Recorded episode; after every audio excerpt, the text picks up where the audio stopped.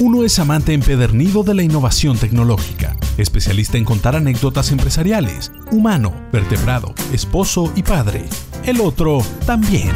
Tecnófagos, devoradores de tecnología. Dos expertos que mastican información por ti para hacer más digerible tu conocimiento digital. Bonjour.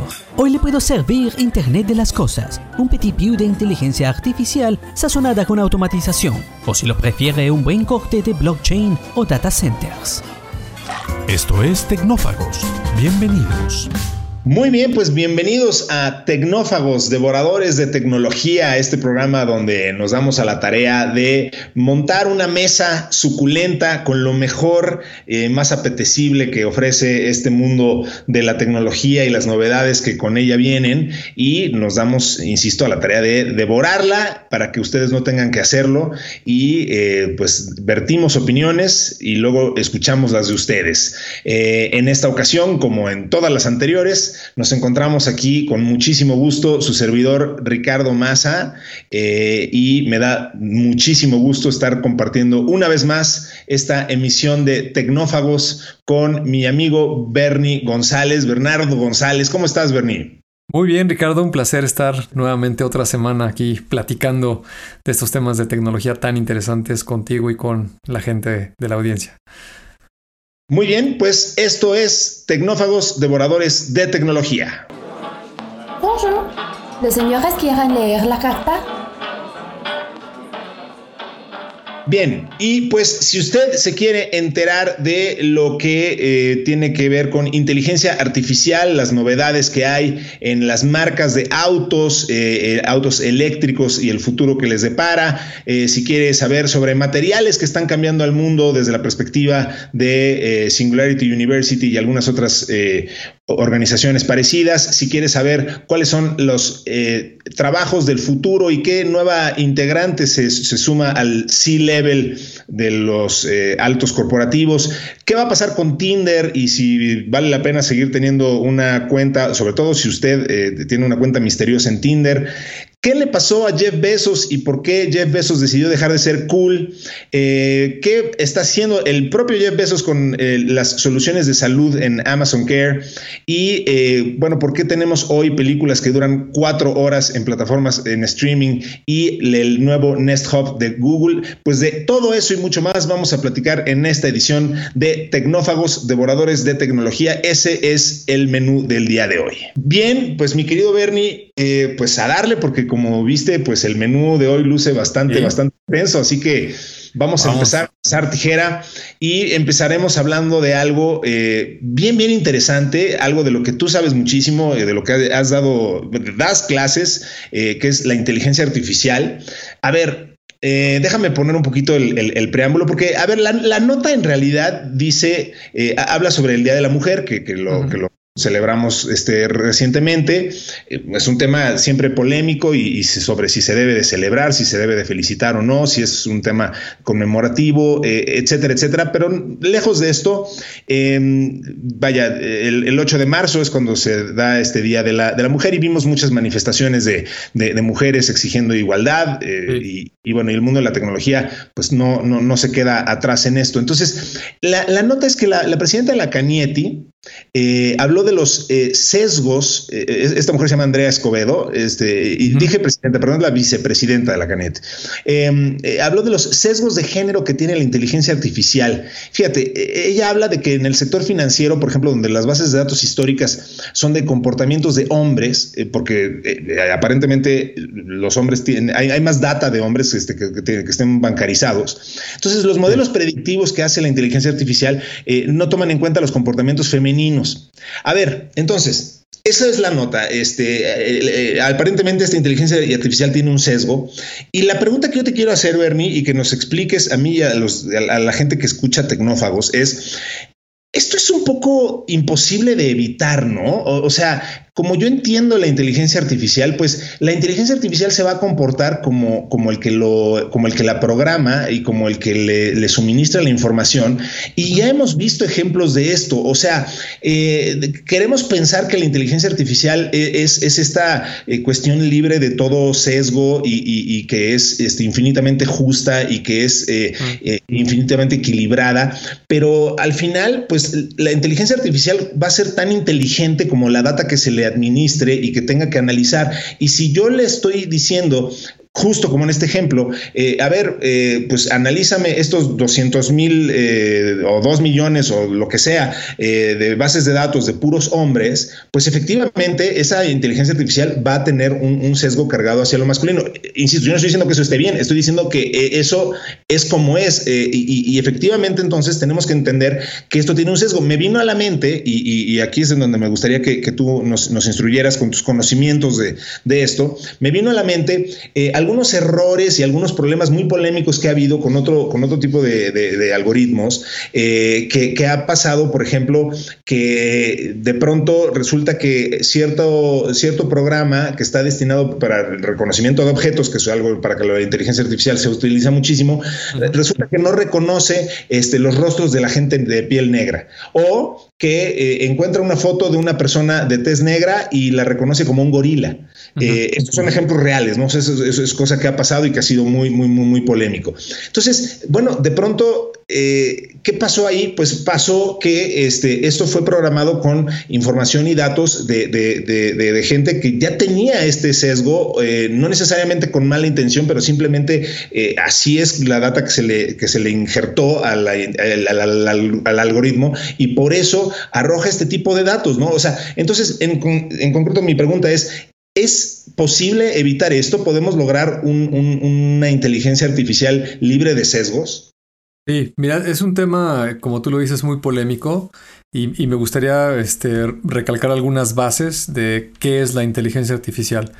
Eh, en su mayoría son algoritmos estadísticos. Hay que recordar que un algoritmo pues es una secuencia de instrucciones que se programa en una computadora, pero como tú bien lo dices, lo más relevante son los datos, ¿no? Porque lo, que tiene de, digamos, el, gran avance que ha habido en los últimos 15 años alrededor de inteligencia artificial tiene que ver con la capacidad de las computadoras, particularmente los procesadores eh, y, estos algoritmos matemáticos que, para ponerlo en términos simples, son estadística, estadística pura y dura, que lo que hacen es poder tomar grandes volúmenes de datos. Imagínate, para poner una analogía, una hoja de cálculo que tiene muchos renglones. Te puedo dar este, 100 millones de renglones.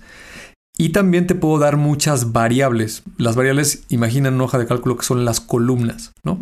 Entonces, si estamos hablando en este caso de esta persona de la Canietti, que dice que en la industria eh, de las tecnologías, eh, en el mundo entero eh, hay 90% hombres y 10% mujeres. Así se ha comportado eh, esa industria por la razón que quieras, no, no, no, no, te tienes que meter en ningún tema discriminatorio ni mucho menos, ¿no? Simplemente de cada 10 personas que se meten a estudiar o a trabajar en esos temas, 9 son hombres y una es mujer.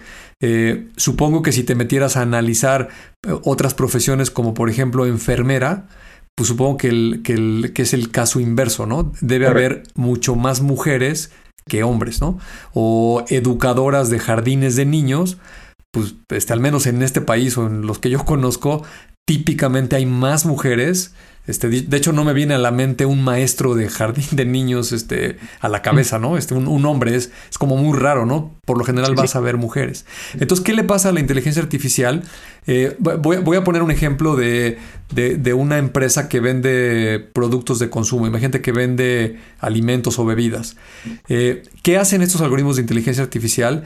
Pueden agarrar muchos volúmenes de datos, muchos renglones, y pueden agarrar muchas columnas, muchas variables y decir, oye, mira, este producto en estos días de la semana, cuando la temperatura está entre tantos y tantos grados y las personas que son hombres este, en este horario este, y que pagan con este método de pago, resulta que consumen más chocolates, ¿no? Entonces, en ese ejemplo, ¿qué hizo la inteligencia artificial?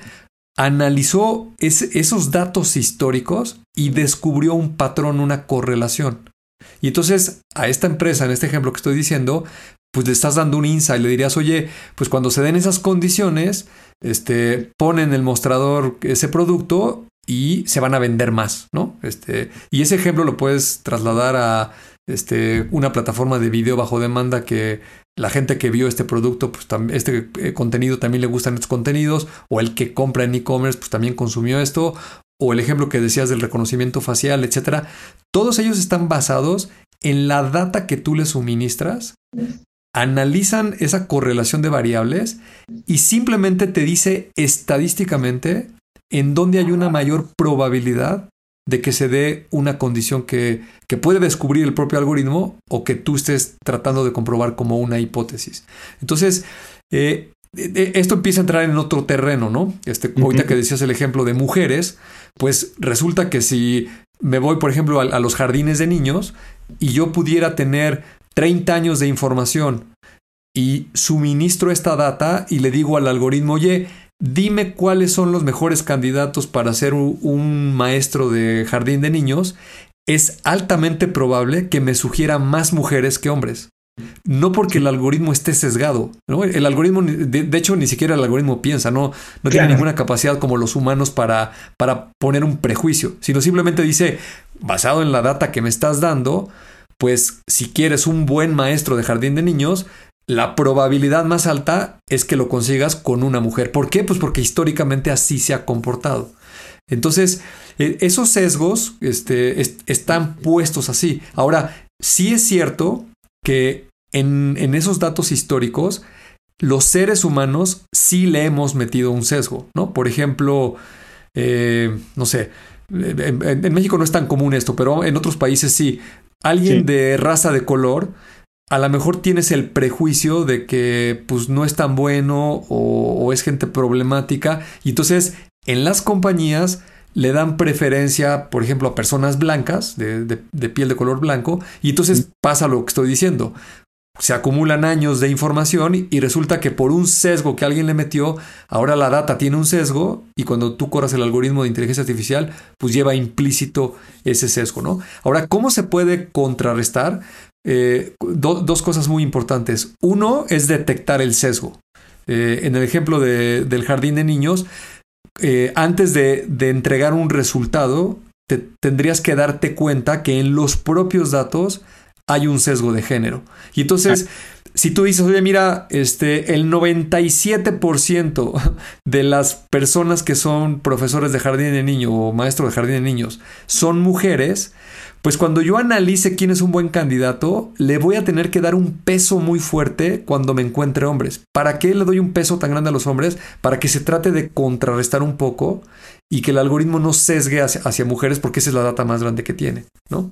O en el ejemplo de, personas de color, pues haría exactamente lo mismo, ¿no? Entonces, yo, diría que aquí el mensaje eh, a la gente que quiere comprender esta, todo esto que hablamos del bias que tiene la inteligencia artificial o el sesgo en español, es es estadística pura y dura. Entonces, recuerden que si sus datos traen un sesgo, pues la inteligencia este, artificial este, no, no, es tan inteligente en ese sentido, ¿no? Simplemente agarra y dice, oye, estadísticamente, pues hay más de esto y contra eso te voy a decir que hay mayor probabilidad de que suceda ese evento. Totalmente, y yo creo que lo que sí es una realidad es que, y, afortunadamente eso sí está cambiando y está ocurriendo, es que cada vez más mujeres están estudiando las carreras llamadas STEM, ¿no? Las ciencia, tecnología, ingeniería y matemáticas, por, por sus siglas en inglés. este, y, creo que, digo, la última estadística decía que alrededor de, hay alrededor de un 30% de mujeres en este tipo de carreras y tiende a crecer, eso me parece muy positivo. Y, digo, ya leyendo la nota eh, a profundidad, eh, sobre las declaraciones que, hizo esta mujer, Andrea Escobedo, este vicepresidente de Canieti. Sí hay algunas cosas interesantes a reflexionar.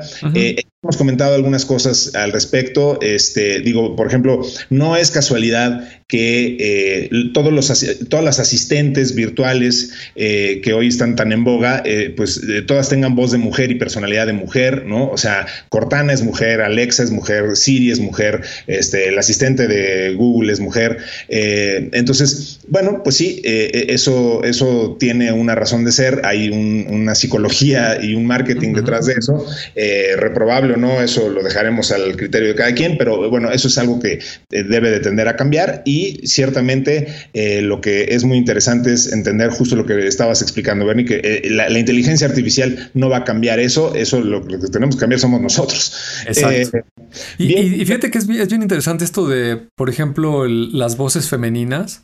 Pues porque creo que en el mundo entero, este, yo diría que más que un sesgo es como una costumbre, ¿no? Este, nos guste o no, hay profesiones que históricamente pues están más cargadas hacia un género y, creo que es costumbre, ¿no? Por ejemplo, este, los call centers o las grabadoras de voz.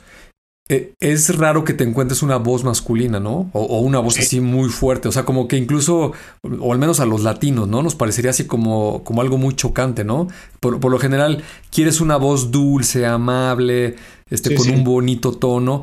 Y eso se lo atribuyes mucho al género femenino, ¿no? Y, y, lo que tú dices también es cierto, ¿no? Este, digo, cada vez menos, pero por ejemplo en los aviones, este, las aeromosas, estoy seguro que en la mayoría de las aerolíneas, no importa de qué país sean, mayoritariamente son mujeres, ¿no?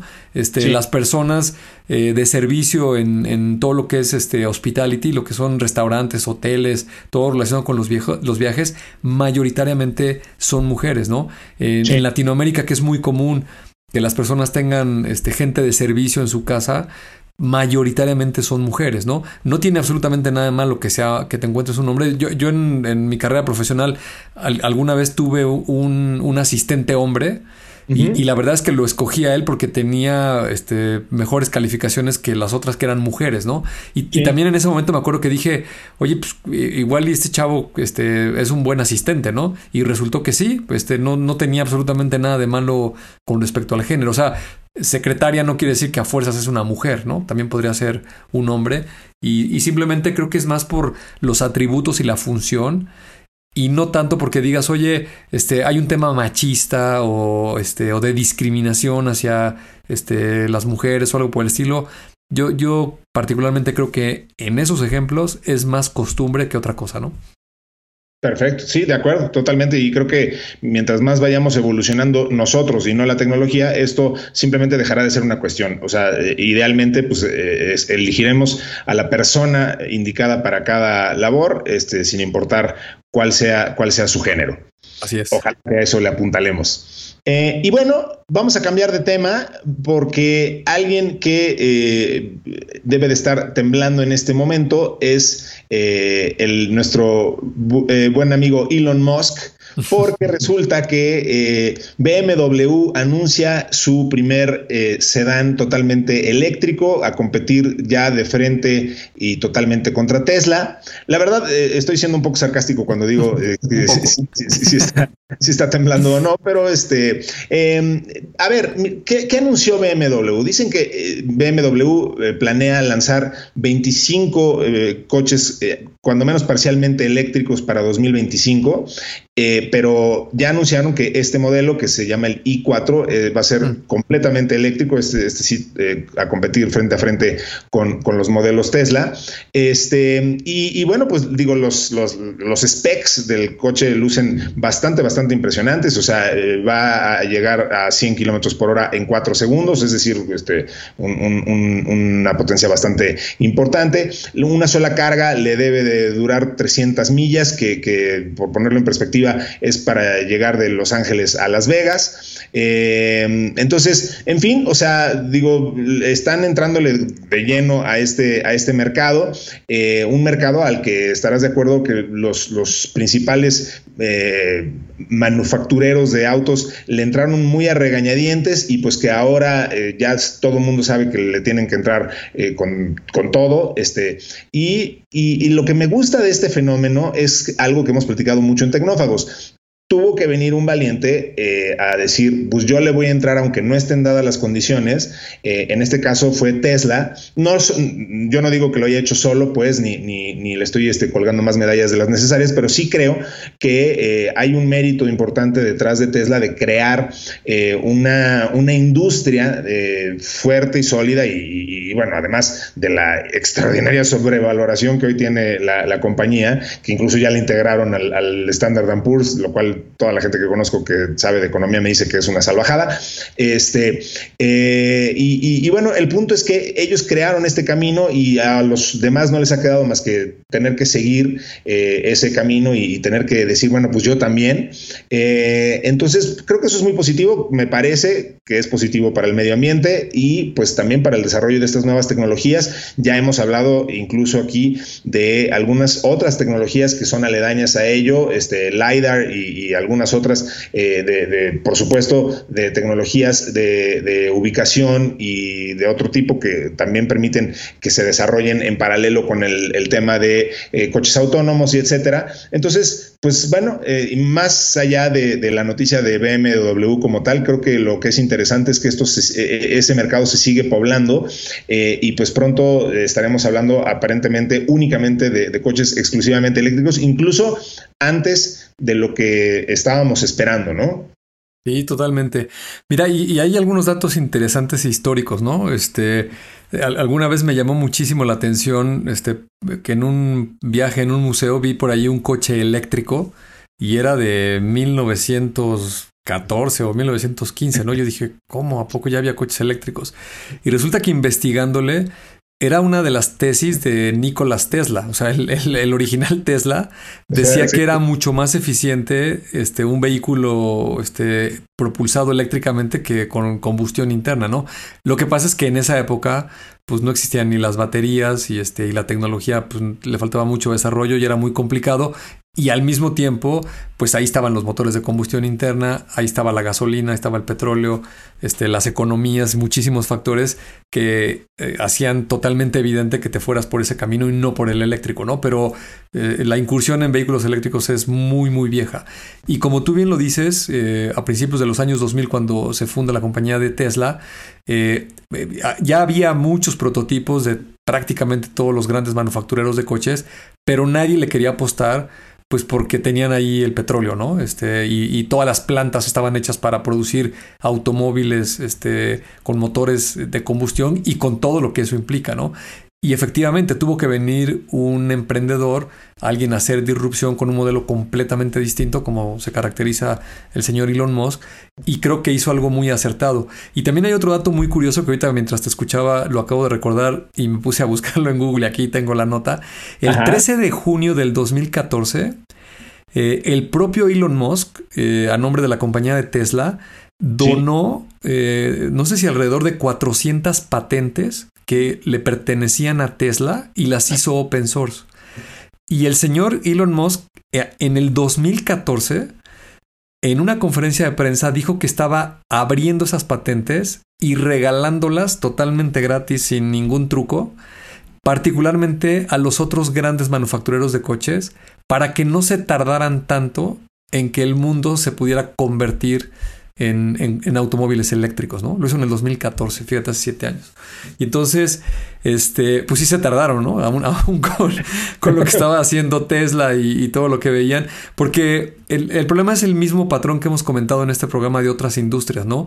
El incumbente, el, el que tiene el mercado y que sabe cómo hacerlo, este, e, es el que menos cree lo que está haciendo el que va a hacer disrupción. ¿no? O sea, cuando, cuando Blockbuster tiene este, no sé, miles de tiendas este, y, tiene acaparado el negocio de la distribución de videocassettes y todos los contratos con todos los estudios habidos y por haber de películas y de series de televisión, este, llega alguien que te dice que que, va a ser muy importante algún día el streaming por internet, pues estos señores se mueren de la risa, ¿no? Así pasa en todas las industrias, ¿no? Entonces, yo, yo creo que esto que hace BMW y que también otros lo están haciendo, este, Volkswagen, Mercedes, este, también leí una nota de, eh, ¿cómo se llaman estos autos eh, coreanos? Kia, este, que, acaban de sacar una camioneta también totalmente eléctrica. Entonces, eh, es muy positivo para principalmente el medio ambiente, creo que también para los consumidores. Y qué bueno que ya se están sumando estas grandes compañías de coches y, se van a tardar este, pues un rato ¿no? en, en, hacerlo. Y, también otro dato curioso que este, ya, ya sabes que soy yo muy curioso. Este, algún día me dieron ganas de comprarme un coche eléctrico, no me lo he comprado porque sigo pensando que son bastante costosos. Sí. Pero este, incluso en un viaje fui a una de estas agencias de Tesla y, lo que más me impresionó, no sé si has tenido la oportunidad de ver un coche en estas agencias, es de que el motor es muy pequeño, es, este, es un cilindro de, pues no sé, a lo mejor unos 40 centímetros, 50 centímetros de, largo por un diámetro de unos 25, 30. Y, y si solamente tiene tracción en dos ruedas, pues está puesto en la transmisión, ¿no? Porque en, estas agencias tienen un coche que está como cortado a la mitad y lo puedes ver por dentro, ¿no? O sea, cómo funciona. Entonces, es impresionante cómo el coche no tiene nada. O sea, en, abres lo que es el cofre donde sería el motor y está vacío. Puedes, este, es más, puedes meter una persona ahí si quieres, ¿no? Así Y, y, algún día aquí en México, este, fui a una agencia Nissan y, hice lo mismo, ¿no? O sea, fui a ver el, coche este pequeñito que se llama Leaf. Y lo que me impresionó es que el coche parecía un motor de gasolina. O sea, abrías el cofre y ahí estaba el motor eléctrico, pero estaba lleno de cables y de cosas este, de color palateado. Y decía. Y yo dije, oye, ¿cómo es tan contrastante que un Tesla es un motor tan pequeñito? Y, este que también es eléctrico es un motor tan grande y tan lleno de cosas y tubos y cables y cuantas cosas.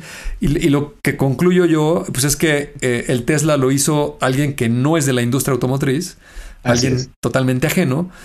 Y el Leaf de Nissan lo hizo una empresa que se dedica a fabricar automóviles y que le cuesta muchísimo trabajo concebir un coche que no parezca un coche, ¿no? Es que en este caso, este, o sea, digo, parece chiste, pero es, le, metieron cosas para que, para que en el motor hubiera algo que pareciera el motor, ¿no? Este, cables, mangueras y no sé cuántas cosas que seguro van a tener alguna función, pero sí, este, por lo menos te brinca a la vista, ¿no? Así como, oye, ¿cómo es posible que que, tenga tantas cosas cuando es eléctrico, ¿no? Entonces, ojalá este de BMW no sea el caso y sigan los patrones más como un Tesla. E-, es bien interesante eso que dices porque efectivamente, digo, eso aplica para absolutamente todo lo que hacemos.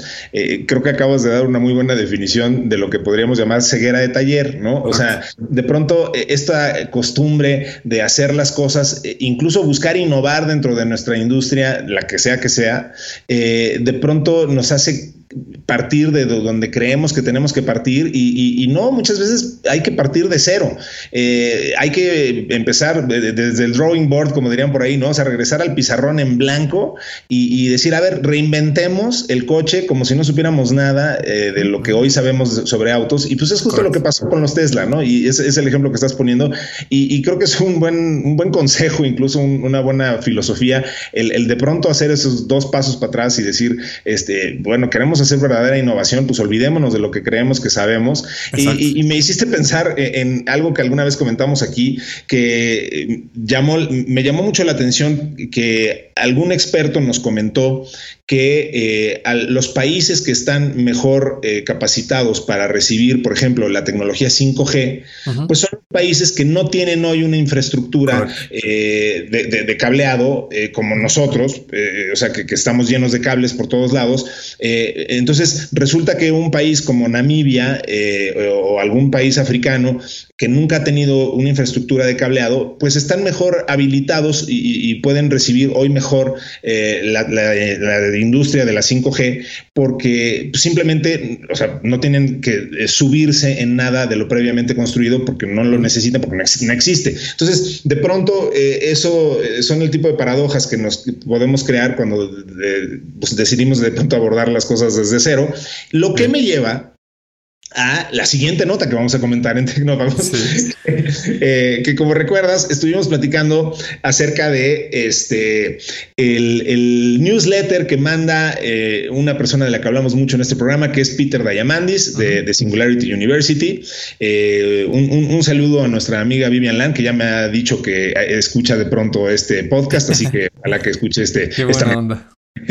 Eh, y, eh, y, bueno, Peter Diamandis en esta ocasión se puso a escribir sobre un tema bien interesante. Les recomiendo ampliamente, les recomendamos que, se suscriban a su, newsletter.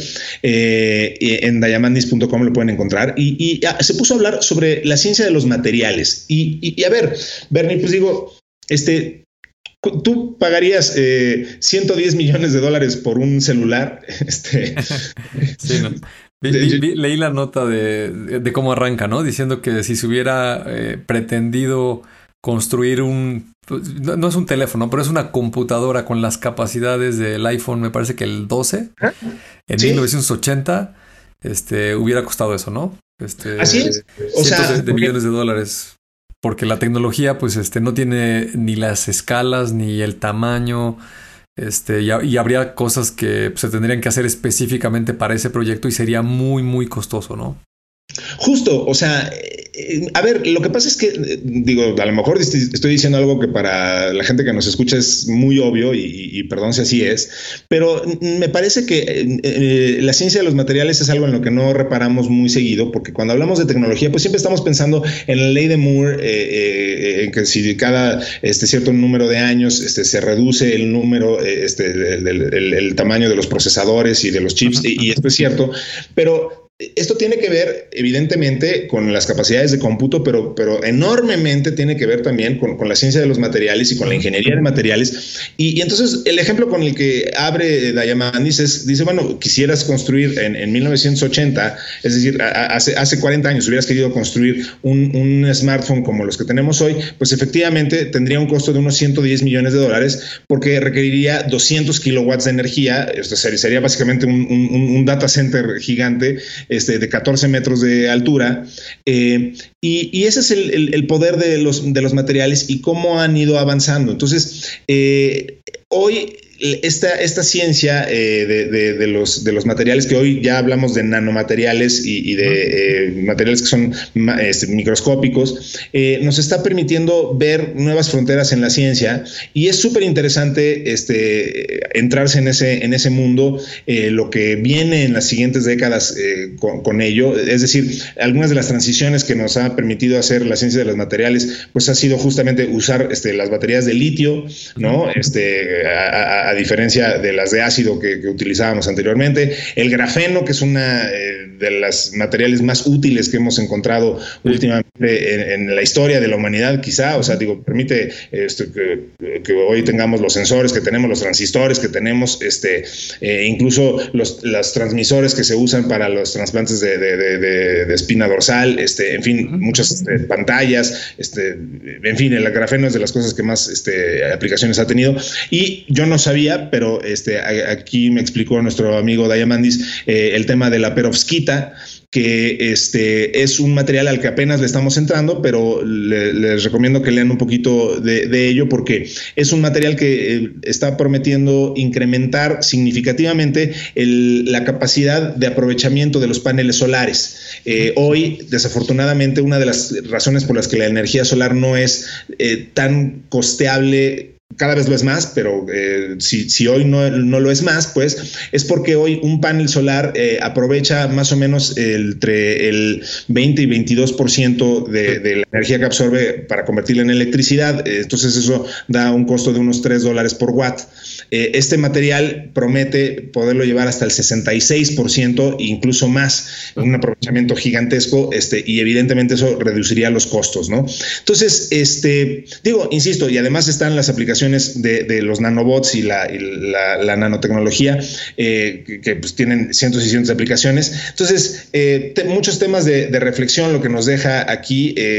La, vez pasada, Bernie, tú platicabas sobre esta película del de viaje, el viaje inesperado. Nunca me acordé cómo se llamaba este, este, esta película en la que un, científico viajaba dentro del cuerpo de un ser humano, eh, pero era algo así como el viaje. Un viaje fantástico, increíble, algo así.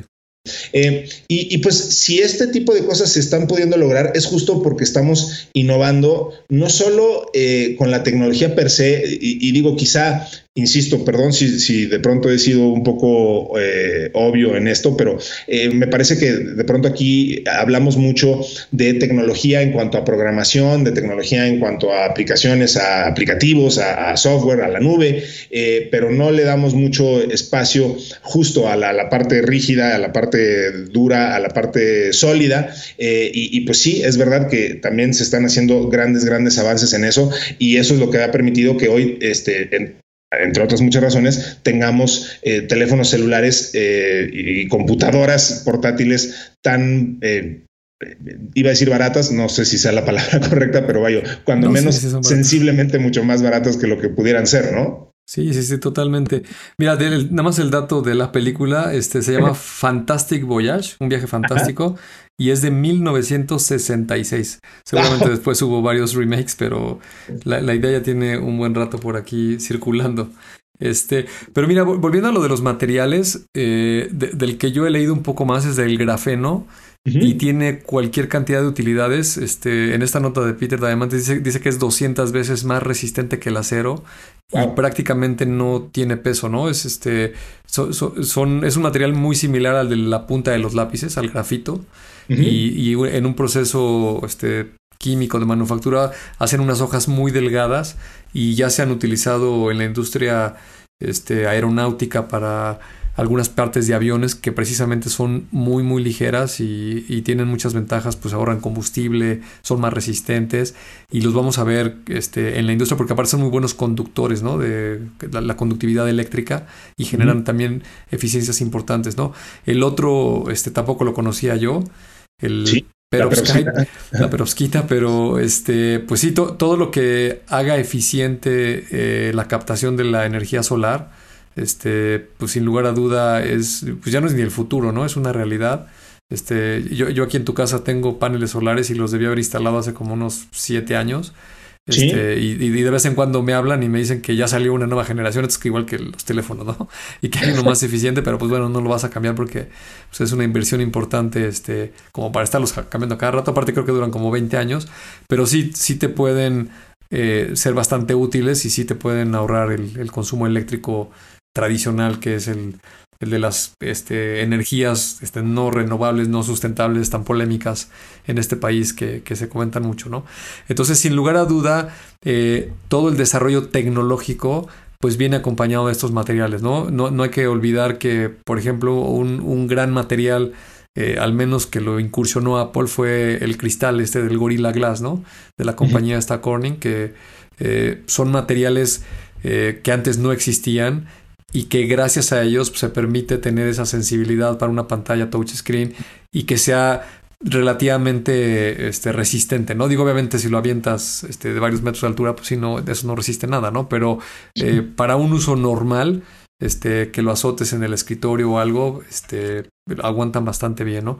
Y en cuanto al costo, pues lo que pasa es que no nos damos cuenta, ¿no? Como, como siempre estamos comprando este, el último grito de la moda de la tecnología, pues los precios, este, en el caso de un teléfono, pues este, te, acordarás que salieron el, famoso iPhone, la primera generación salió en 399, ¿no? 399 dólares.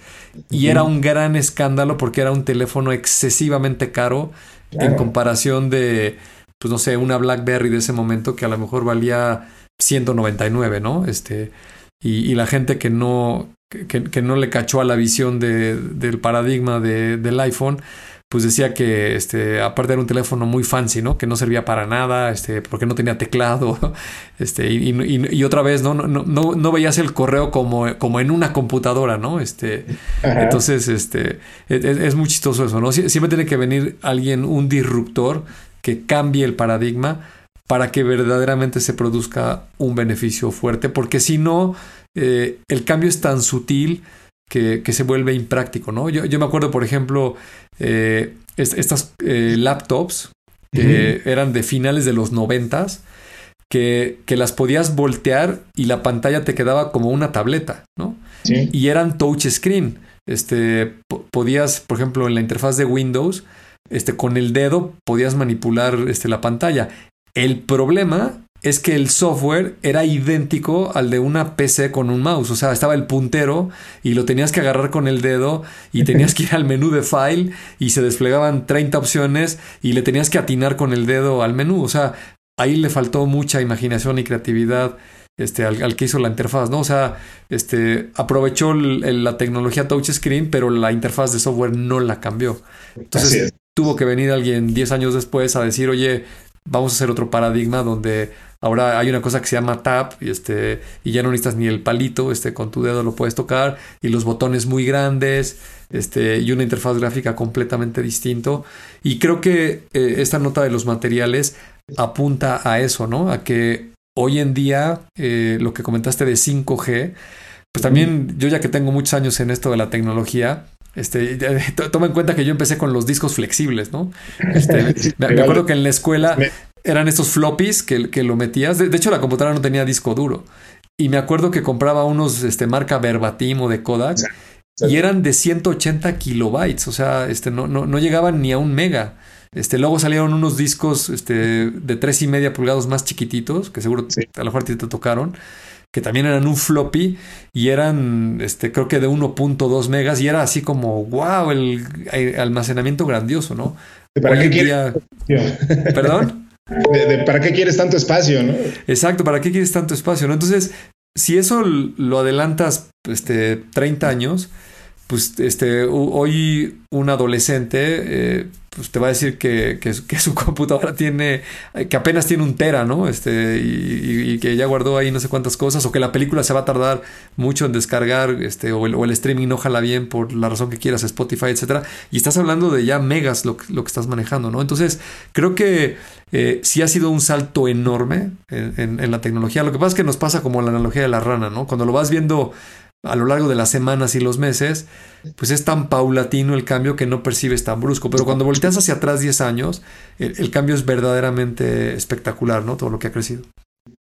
Totalmente. Y, mira, ahorita que, comentabas este tema de las, de las interfaces, a mí, por ejemplo, una de las cosas que más me impresionó cuando salió el primer iPhone, justo fue la visión que tuvieron, este, no solamente Steve Jobs, que obviamente dirigió el proyecto, sino John Ivey, el que estuvo a frente de, diseño y etcétera, eh, que, que eh, la primera vez que vi que el, al scrollear el menú, eh, el menú se detenía como si lo detuviera la inercia, que, es un fenómeno que al que ya estamos muy acostumbrados, al scrollear así y que solito se vaya frenando, pero que en realidad es, un, es, una inercia falsa, evidentemente.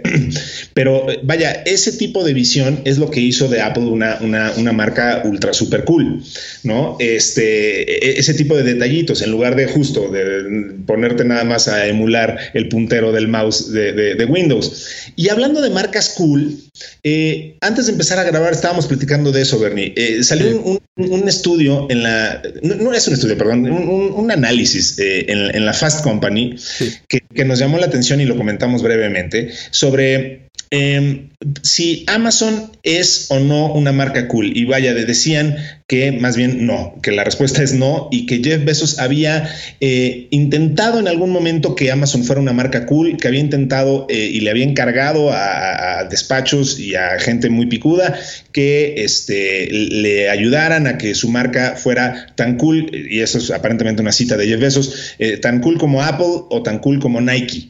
Eh, y, por esto se refería a que, este, pues, eh, digo, en ese, estamos hablando de cuando eh, Amazon lanzó el Fire Phone, que además fue un fracaso. Y, le importaba mucho pues, que la gente percibiera a Amazon como esta marca dinámica, comprometida, este, conectada con, los jóvenes. Eh, y, bueno, pues aparentemente fracasó, al menos en estricto sentido mercadológico, ¿no? O sea, o, ¿cómo, percibes tú hoy a, la marca de Amazon? Porque, bueno, tú, déjame citarte este, y robarme una idea que dijiste tú antes de grabar, perdóname por el plagio. No, pero, no, dale. Dijiste que no, este, o sea, nadie pega un póster de Amazon o, una caja de este café eh, en, la puerta de su cuarto, a diferencia de lo que sí haces con otro tipo de marcas. Pero, ¿cómo percibes entonces hoy a, Amazon? Digo, evidentemente es la marca más poderosa del mundo, la que más vale, la que más dinero genera. Jeff Bezos es el hombre más rico del mundo. Entonces, pues mal no les va. Este, entonces, eh, ¿dónde empieza y dónde termina el coolness, el factor cool de Amazon, si es que verdaderamente lo perdieron? Sí. Fíjate que acabo de, echarme unas lecturas que tienen que ver con cultura organizacional y, y, curiosamente en uno de estos libros ponen exactamente el ejemplo de Apple y de Amazon y contrastan a las dos marcas, ¿no? Entonces dicen que evidentemente la cultura no es una cuestión universal este, que se la puedas aplicar a todas las compañías, ¿no? Va a depender del tipo de productos y servicios que tienes y de la marca que pretendes que sea para esos productos eh, y, cómo la quieres colocar con el consumidor. Y lo que decían ahí, que, me parece muy clarificador para esto que estás diciendo, es que Apple es una marca aspiracional.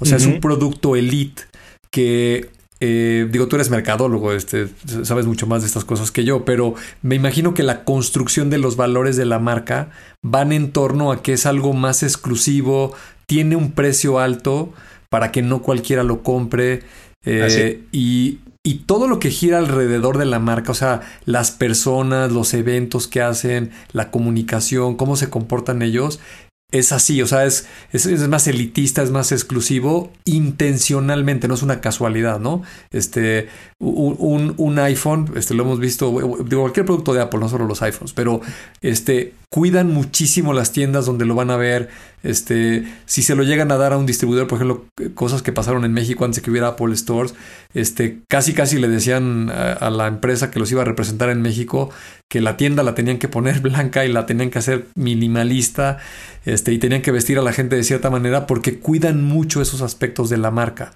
A ellos no les interesa este, que los iPhones se vendan en el mercado sobre ruedas, ¿no? O en un puesto en la banqueta, sería algo que va totalmente en contra de la marca, ¿no? Este, la, gente empezaría a tener la percepción contraria. Y el ejemplo de Amazon es que es una compañía que en su cultura y en sus valores busca darle conveniencia al consumidor. Eh, te da el, mejor producto, la mayor calidad, al mejor precio, este, lo más conveniente y lo más rápido. Y en los valores de la, de la marca originalmente, pues no, no, están esos atributos, ¿no? De decir, oye, somos elitistas, este, y aquí no cualquiera lo puede comprar, porque otra vez volviendo al, ejemplo de Apple, digo, ahorita ya el mundo cambió, ¿no? Y ahorita ya el comercio electrónico y las tiendas, este, y te lo entregan a tu casa y todo eso es muy fácil. Pero si te echas para atrás dos, tres años, pues prácticamente para que compres una, un producto de Apple, te tienes que ir a formar a una tienda, este, y, perdón por la palabra, pero son bastante payasos y sangrones para dejarte entrar, ¿no? Este, eh, eh, hay, hay, como todo un ritual, ¿no? De cómo entras a la tienda y hasta cómo te tienes que comportar, por, porque así está construida la marca, ¿no? Y Amazon es todo lo contrario, ¿no? Amazon es, aquí puede comprar cualquiera y a la hora que quieras y te lo hacemos súper simple y te lo llevo a tu casa, este, lo más barato y te llega, digo, no es despectivo el comentario, ¿eh? pero te llega una caja de cartón, este, súper simple, color cartón, este, digo, está bonita las letras negras y la flechita y lo que tú quieras, o sea, no, le hicieron fea la caja, pero es una caja de cartón. Este, y, y a nadie le importa la, envoltura. O sea, con estas cajas que llegan a nuestras casas hoy todos los días, lo primero que haces es ir por un cuchillo este, abrirla. Este, que, aparte es muy chistoso, ¿no? Porque este, compras este, una pila de esas de reloj y, viene una caja como el tamaño de una hoja carta con bolsas de plástico este, y adentro viene una cochinadita, ¿no? Entonces agarras la caja y las cosas que están llenas de aire y todo eso lo echas directo a la basura y agarras tu producto, ¿no? Estás, estás buscando la funcionalidad y la utilidad del producto que compraste. Un producto de Apple, este, e, e, es, a, una mujer es como si le dieras este, unas joyas, ¿no? Este, la, caja es perfecta, este, el celofán lo abres con cuidado, este, le, le, quitas la tapa con muchísimo cuidado, todo viene como en layers y sacas el librito y lo pones a un lado y, tirar la caja de, un producto de Apple es así como, híjole, este, no sé si estoy haciendo bien en tirar la caja, está, tan bonita la caja que no la quieres echar a la basura, ¿no? Este, estoy seguro que lo que te decía hace rato, no mucha gente en su, en su oficina o en su recámara ha de guardar las cajitas porque la cajita está muy padre, como la cajita de un perfume o la cajita de una joya que en sí mismo eh, es, es algo muy aspiracional, ¿no? No, bueno, tú hace ratito estabas hablando de, cuando salió el primer iPhone y, cómo comparaba el precio y lo que esto generó. Eh, y, no solamente de hoy, ya que estamos hablando de temas de marketing, no, no, solo generó un, tema de una eh, escalada de precios impresionante, sino que creó una industria que no existía, porque tú te debes de acordar que los celulares eran totalmente desechables. O sea, eh, el celular era algo de lo que te deshacías en cuanto te renovaban el plan, te lo regalaban con el plan. Eh, y bueno, pues algunos teníamos el con el que podías jugar Viborita y este Nokia indestructible, este, que, es tan memorable. Eh, pero eh, el punto era que una vez que terminaba el plazo, este, pues buscabas un modelo que te pareciera divertido y te deshacías del anterior e incluso había un gran tema ecológico y, de peligro por el deshacerte de los, de los celulares y que si el litio, etcétera, etcétera, etcétera. Entonces, Apple crea eh, una industria de reventa de celulares eh, que una vez que termina el uso y que terminas eh, y que vas a escalar al nuevo modelo, que como bien dices es un tema aspiracional, vendes el, el, que en el que te quedas o cuando menos lo heredas o lo que sea, pero el punto es que se crea una industria alrededor de esto. Entonces, así de significativo y de rompedor fue, ¿no? Entonces, claro que es diferente a, la aspiración que genera este Amazon. Y, nada más, perdón por interrumpirte, pero es que me recordaste muchísimo un caso de estudio también importante e interesante que se hizo alrededor de Facebook. Otra marca que también estuvo en esta misma disyuntiva que tuvo Amazon. Facebook fue cool, la gente que los, millennials que nos estén escuchando no, no, nos van a creer, este, pero, pero Facebook fue cool en algún momento de la vida eh, y, y, pudo haberlo seguido siendo, o cuando menos pudo haber apostado a seguirlo siendo, pero les pasó algo, se dieron cuenta de que todo el mundo estaba yéndose a Facebook, incluyendo los tíos y las abuelitas y las mamás de la gente joven que era su primer target y los primeros que habían poblado Facebook. Alguien en algún estudio, algún texto que por ahí leí, lo, lo, describió perfecto diciendo, eh, pues se volvió una especie de centro comercial al que primero iban solamente los jóvenes y luego cuando empezaron a llegar los viejitos, este, pues los jóvenes dijeron vámonos a otro lado. Eh, pero los jóvenes siguen ahí teniendo una pequeña presencia y de pronto se llenó de toda la humanidad. Eh, Facebook tuvo esta disyuntiva, Mark Zuckerberg y su, gente tuvieron este tipo de discusiones en decir, bueno, ¿qué hacemos? Este, nos estamos llenando de, de viejitos este, uso el término, vaya, este, en broma, pues. Pero te vamos a eh, demandar contra discriminación a la gente que ya somos mayor. este, pero, eh, ¿qué hacemos? Vamos a perseguir a los jóvenes, los convencemos de que se queden, seguimos apostando por un producto cool, eh, o mejor nos vamos por la masividad y, nos volvemos, como bien explicas, le hacemos como Amazon este, y, decimos, no, aquí entra todo mundo, eh, pues optaron evidentemente por decir, no, aquí entra todo mundo, y bueno, hoy son este, el país más poblado de la Tierra, una cosa por el estilo, y, y, pues bueno, pues ese fue su línea de negocio, pero sacrificaron en el camino el factor cool, ¿no? Sí.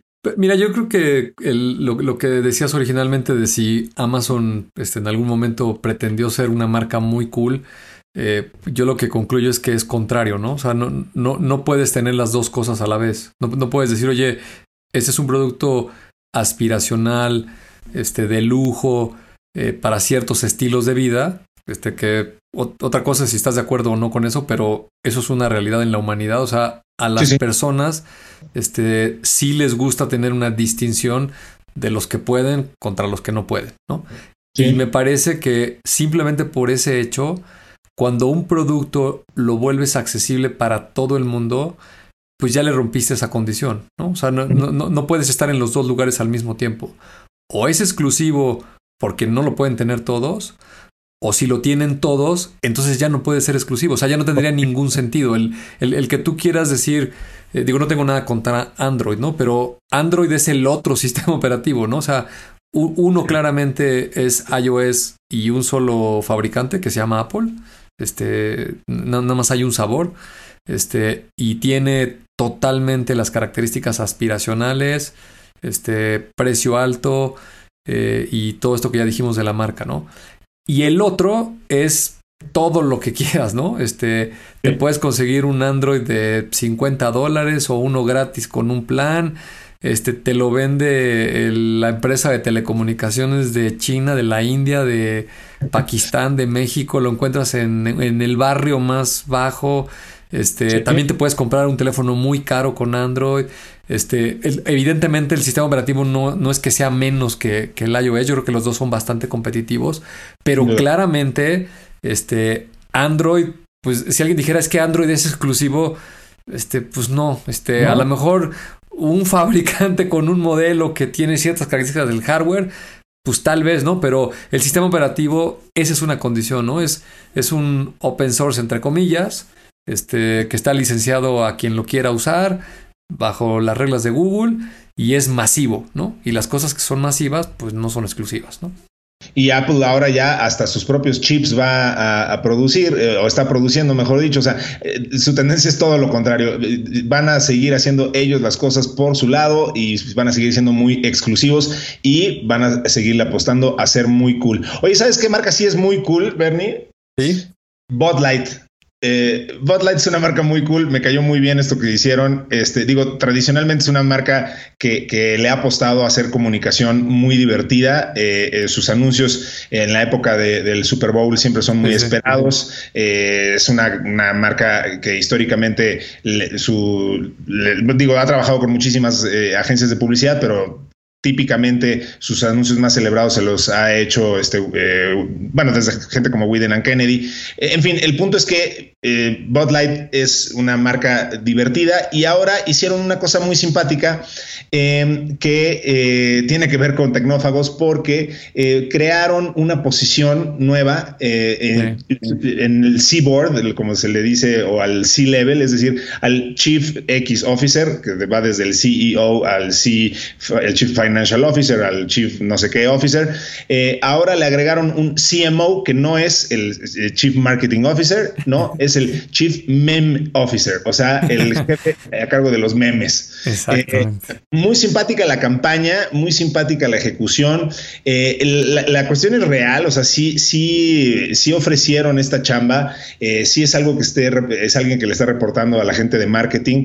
Y, y, de lo que se trata es justo de eso. Este, las, típicamente la gente de marketing eh, se enfoca en cosas pues, que tienen que ver con planeaciones anuales y campañas este, de varios meses. Y, lo que se da cuenta Bot Light es que, digo, la cultura de Internet y la gente a la que le quieren hablar hoy tiene eh, eh, pues, la, una velocidad imposible a la, seguirle el paso y ni siquiera la publicidad programática ni cosas así les pueden alcanzar. Entonces, pues lanzaron esta, esta campaña para buscar a su Chief Meme Officer eh, y al mismo tiempo se quedaron con uno.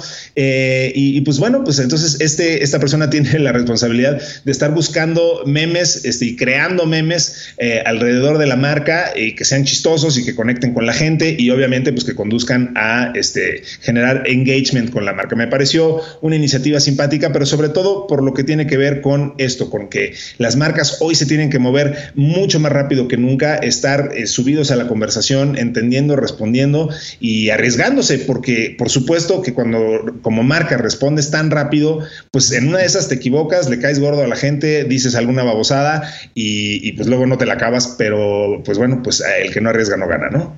Sí, totalmente. Es, es parte de la evolución que estábamos hablando hace un momento, en el caso del hardware y este, los materiales, pues otros son las profesiones, ¿no? Este, yo, yo siempre pongo la analogía de si, si, alguna persona, ya sabes, como esa película mexicana del bulto de alguien que estuvo en coma este, 20 o 30 años, si, si, despertaras a alguien este, que se quedó dormido en 1990, este, te costaría mucho trabajo explicarle qué es YouTube, ¿no? O, o qué es un hashtag, o, o, qué es un meme, o, o qué es un community manager, o qué es un influencer este, te, se lo explicarías y te diría, no, pues no entiendo nada, ¿no? De lo que me estás diciendo, cómo, cómo pueden trabajar este, haciendo ese tipo de cosas.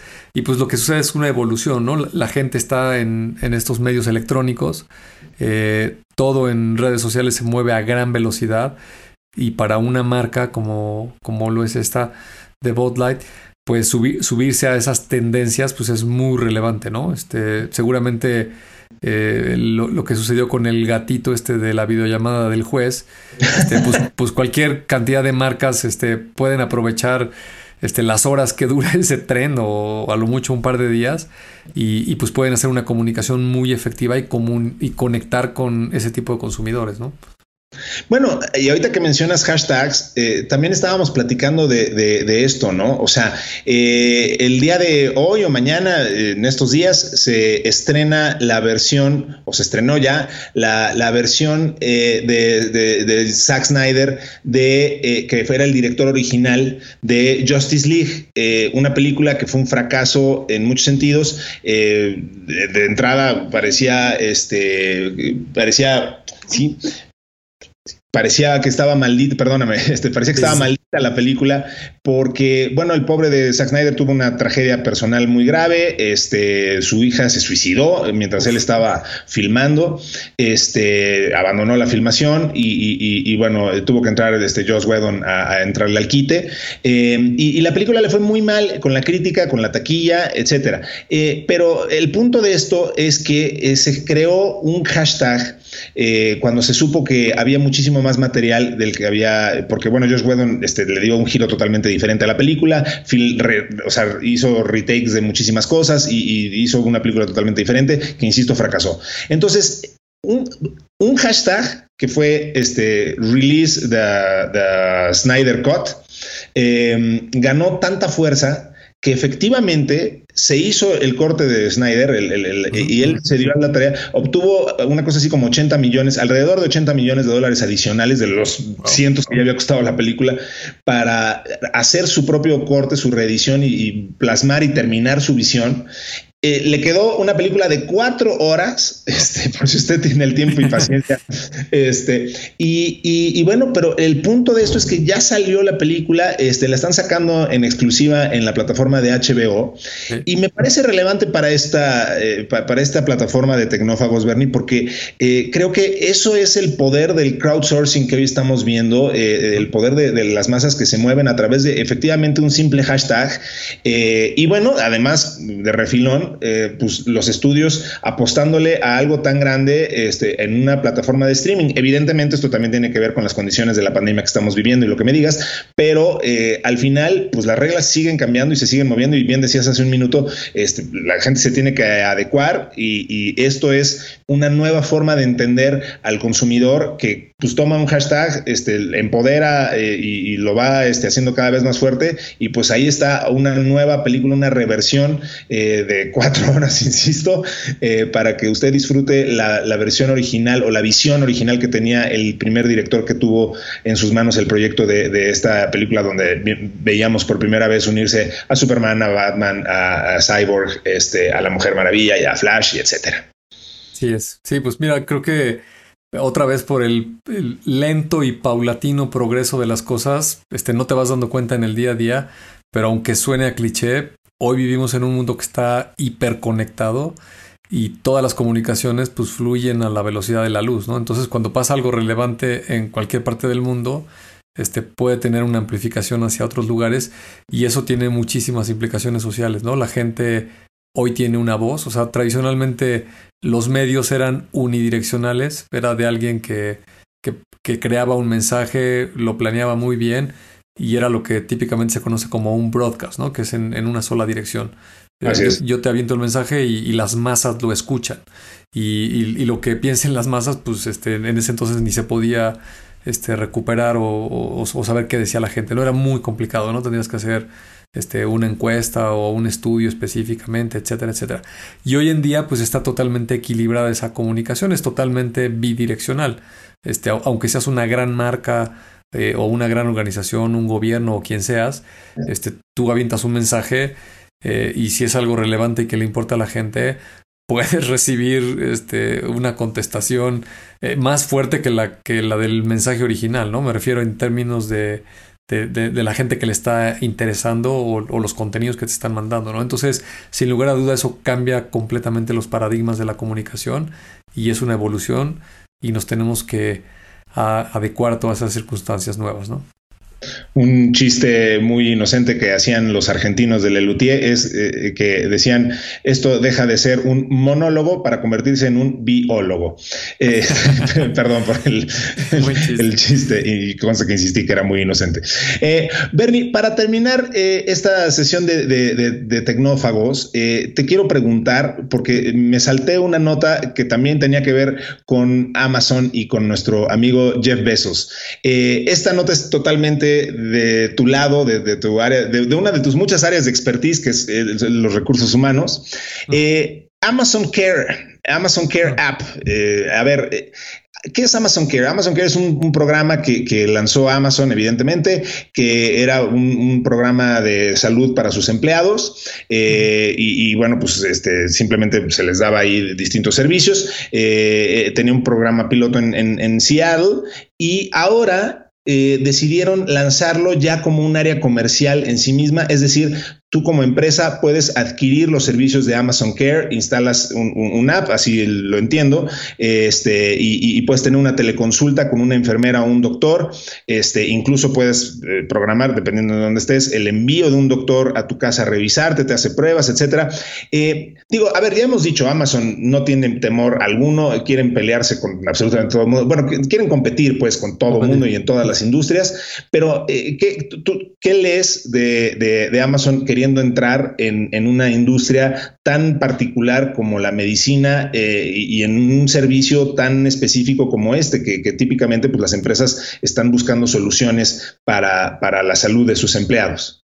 Sí, ahorita hay que, que lo decías, este, hay que recordar que hace, no sé si fue un año o dos, en una entrevista eh, alguien le preguntó a Tim Cook, el CEO de Apple, este, cómo veía la compañía en el muy largo plazo, ¿no? a Apple.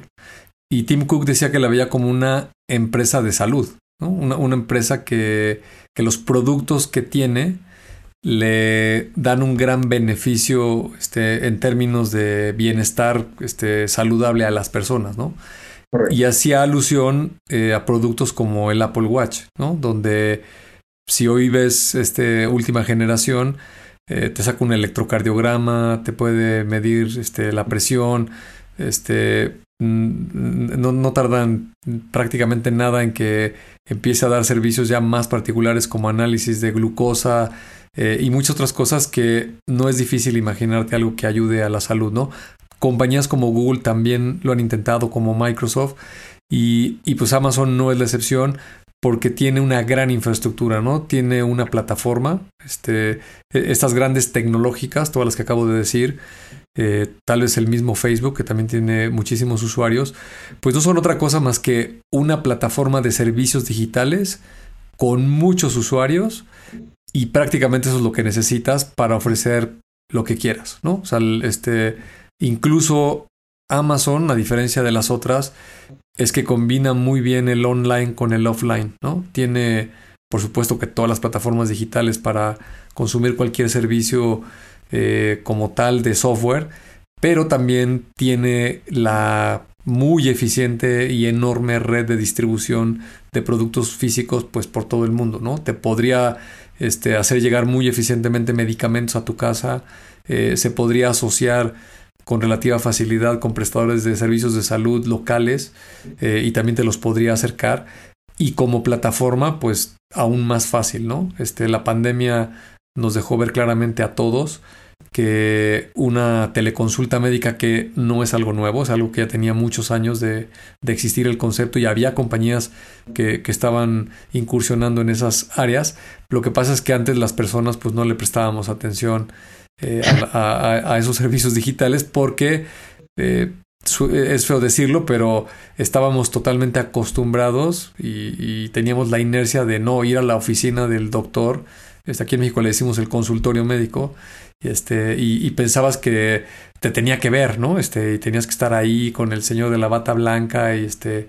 Y, que te pusiera el estetoscopio y el termómetro y no sé cuántas cosas.